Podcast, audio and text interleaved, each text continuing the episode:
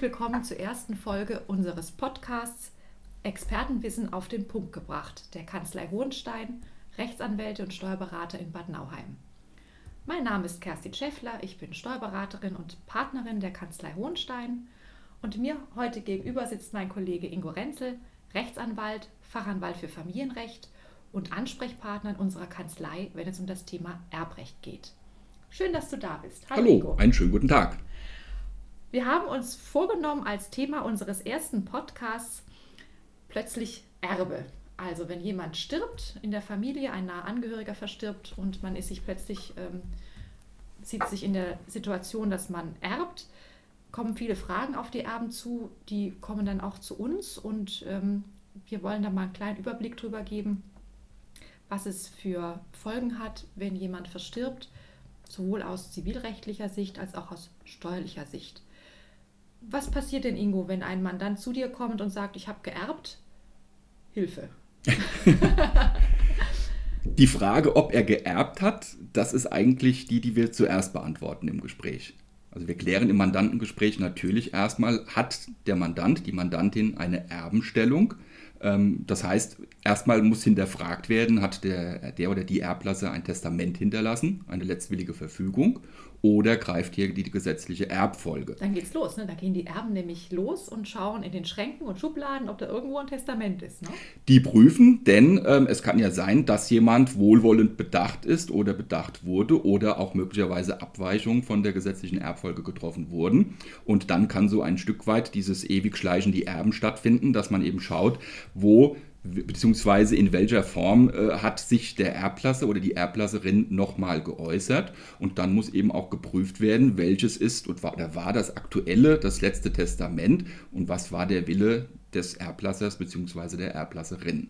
Das kommt zum, zuweilen schon mal vor, dass es gar nicht so ganz klar ist, was jetzt der letzte Wille war. Ne? Also wenn es zum Beispiel mehrere Testamente gibt oder eins zu Hause liegt, eins liegt in der Verwahrung, dann ist erstmal gar nicht klar, welches Testament gilt denn jetzt eigentlich und was gibt es da für Regeln?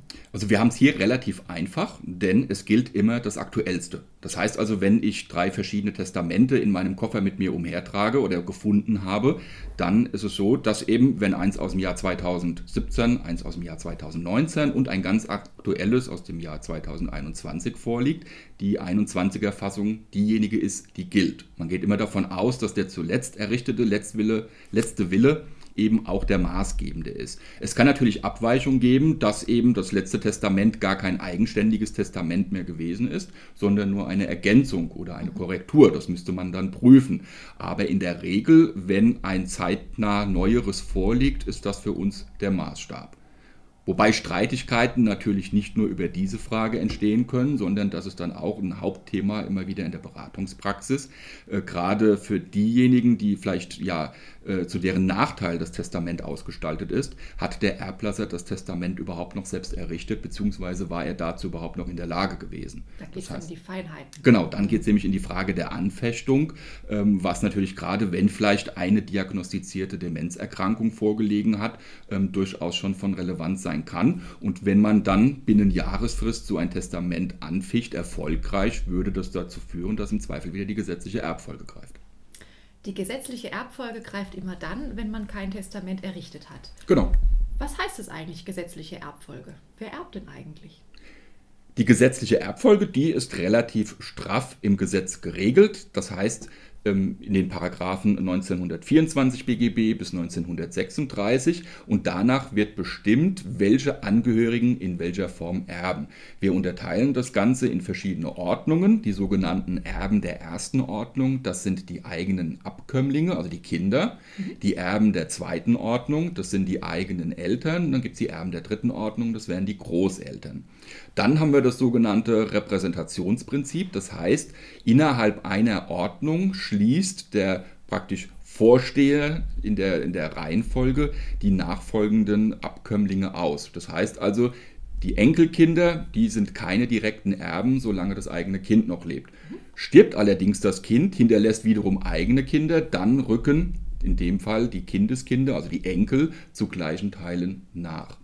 Der Ehegatte, der hat eine Sonderstellung, der fällt nicht in die Rubrik der Erben der ersten Ordnung, sondern der Ehegatte hat ein eigenes Erbrecht und das ist dann schon der Punkt, in dem es auch etwas komplizierter wird, denn wir müssen dann schauen, inwieweit die Eheleute im sogenannten gesetzlichen Güterstand der Zugewinngemeinschaft gelebt haben oder möglicherweise abweichende notarielle Vereinbarungen getroffen haben.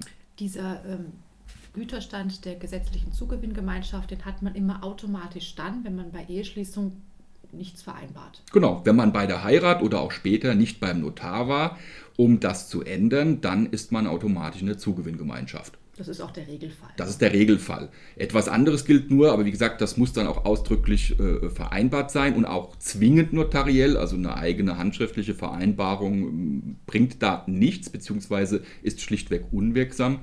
Ähm, äh, nur wenn eine Gütertrennungsvereinbarung vorliegt oder auch die, die Gütergemeinschaft, wobei die mittlerweile sehr exotisch ist im Güterrecht, äh, nur dann, wenn diese Vereinbarung vorliegt ähm, äh, und auch notariell beurkundet ist, ist sie wirksam und hat auch auf die gesetzliche Erbfolge Auswirkungen. Bei der Zugewinngemeinschaft ist es grundsätzlich so, dass man sagt, der Ehegatte, der erbt schon mal per se ein Viertel plus in der Zugewinngemeinschaft ein weiteres Viertel als sogenannte pauschalierte Abgeltung für einen etwaigen Zugewinnausgleichsanspruch. Der Zugewinn, das ist also das, was die Eheleute während ihrer Ehezeit an Vermögenszuwachs gemeinsam erwirtschaftet haben. Genau. Normalerweise kennen wir den Zugewinn oder die Zugewinnthematik, ähm, wenn wir im weiten Feld der Ehescheidung unterwegs sind, nämlich dass Eheleute wechselseitig Vermögensausgleich geltend machen aufgrund von Vermögenszuwachs in der Ehe. Mhm. Im Erbrecht spielt er eher eine untergeordnete Rolle. Es gibt hier auch die Option zu sagen, man schlägt zum Beispiel einen testamentarische Verfügung aus und macht seinen Pflichtteil geltend als Ehegatte plus den sogenannten konkreten Zugewinn. Mhm. Das Problem ist aber, dieser Zugewinn muss auch im Erbfall ganz konkret aufgeschlüsselt werden. Man muss schauen, was war bei der Heirat vorhanden, was ist am Todeszeitpunkt vorhanden gewesen, was natürlich in der Praxis einen sehr hohen Arbeitsaufwand, Rechenaufwand, was auch in der Regel oftmals nicht ohne Rechtsbeistand möglich ist, eben erfordert. Und von daher sieht das Gesetz eben diese Erleichterung mit diesem weiteren Viertel vor. Mhm. Prima. Ja, häufig sehen sich die Mandanten da auch noch einer weiteren Frage ausgesetzt, die auch an uns immer wieder herangetragen wird. Die fragen dann, muss ich jetzt Erbschaftssteuer bezahlen? Grundsätzlich ist es so, dass die Freibeträge in Deutschland sehr hoch sind. Also im Regelfall ähm, fällt keine Erbschaftssteuer an. Die Freibeträge, die gelten hierzulande, sind 500.000 Euro für Ehegatten und Lebenspartner, wobei da sind die eingetragenen Lebenspartnerschaften mit gemeint. Also jetzt keine Lebenspartner, mit denen man nicht verheiratet ist oder nicht verpartnert ist. Dann 400.000 Euro für Kinder und Kinder verstorbener Kinder. Das ist dieses Prinzip, was du gerade eben erwähnt mhm. hast. Also wenn ähm, mein Sohn verstirbt und er hat Kinder, dann rücken die dann sozusagen dann in der Ordnung nach und ähm, können auch dann den Freibetrag beanspruchen von 400.000 Euro. Enkel, in dem Fall, wenn die Eltern der Enkel oder die Kinder des Erblassers noch leben, haben einen Freibetrag von 200.000 Euro. Die Eltern des Erblassers oder der Erblasserin haben einen Freibetrag von 100.000 Euro und alle anderen Erben haben einen Freibetrag von nur 20.000 Euro. Also zum Beispiel auch der langjährige Lebensgefährte oder die langjährige Lebensgefährtin hätte tatsächlich nur einen Freibetrag von 20.000 Euro. Das ist in der Praxis manchmal recht bitter, wenn man dann nach langer Partnerschaft einer der Partner verstirbt und der andere erbt, aber dann nur so einen geringen Freibetrag hat. Da kann durchaus auch mal Erbschaftssteuer anfallen und auch in nicht unerheblicher Höhe. Wann wird denn die Erbschaftssteuer dann fällig? Wie schnell muss sich dann der Lebenspartner darauf einstellen, dass er ans Finanzamt etwas bezahlen muss? Ja, das ist, äh, es gibt eine Anzeigepflicht. Diese Anzeigepflicht, äh, die ist nicht so weit bekannt, also davon weiß man eigentlich nicht so viel, die ist allerdings wichtig, die steht im Gesetz. Innerhalb von drei Monaten nach Kenntnis eines Erbfalls muss man einen, einen solchen Erbfall beim Finanzamt anzeigen. Das muss man tun bei dem zuständigen Erbschaftssteuerfinanzamt.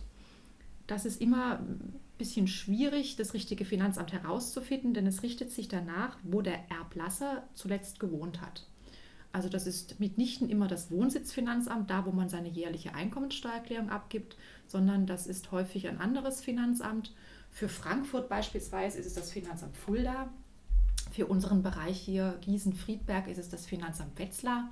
Wenn man sich da unsicher ist, fragt man am besten bei seinem Wohnsitzfinanzamt nach, wo man seine Anzeige einreichen kann. Ähm, diese Anzeige soll enthalten im Grunde, dass man Kenntnis erlangt hat von einem Erbfall.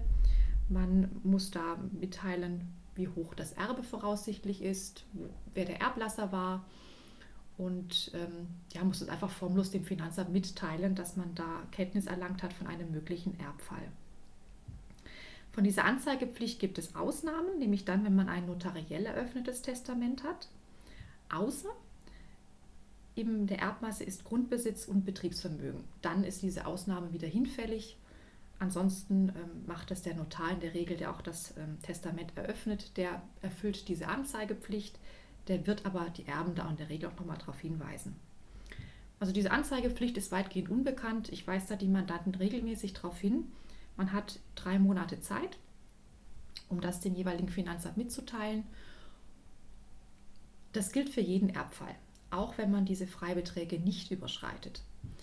Und ähm, häufig hört man dann gar nichts mehr von dem zuständigen Erbschaftssteuerfinanzamt, aber die Anzeigepflicht besteht und man muss dieser auch folgen. Okay. Ja, das sind so die wesentlichen Fakten zum Erbfall. Was passiert, wer, wer erbt, was passiert mit einem Testament, wie geht es da weiter, wie sind die Freibeträge. Ich würde noch mal einhaken wollen bei der, Lebens, bei der oder dem Lebensgefährten. Ja. Weil da haben wir noch eine ganz andere Problematik. Wenn der oder die langjährigen Lebensgefährten nicht bedacht sind, mhm. dann gehen die komplett leer aus. Das stimmt, weil die, Juristen, die gesetzliche Erbfolge ähm, klammert die ja völlig aus. Genau, ne? wir sind da etwas sehr martialisch und sagen, dass das Gut folgt dem Blut. Das heißt also, wenn ich nicht verheiratet bin. folgt dem Blut. Gut, ja. Das ist so ein bisschen leicht, ja, äh, ich sage immer gerne in den Vorträgen, äh, das hat so was von Game of Thrones irgendwie. Ähm, auf jeden Fall, äh, auch wenn es martialisch ist, ist es natürlich auch da nochmal ganz bitter, wenn jemand jahrelang mit jemandem zusammengelebt hat, man ja. sich auch vielleicht eine Wohnung geteilt hat, aber sich nie über diese Konsequenz oder sich gar nicht bewusst war, dass der Lebensgefährte nicht erben wird. Ja. Und dann natürlich, wenn dann einem der beiden etwas passiert, plötzlich vielleicht die tatsächlichen Erben, Kinder, wer auch immer vor der Tür steht und sagt, so, hier ist unsere Alleinerbenstellung oder unsere gemeinschaftliche Erbenstellung, bitte räum mal hier die Wohnung und vielen Dank für alles und tschüss.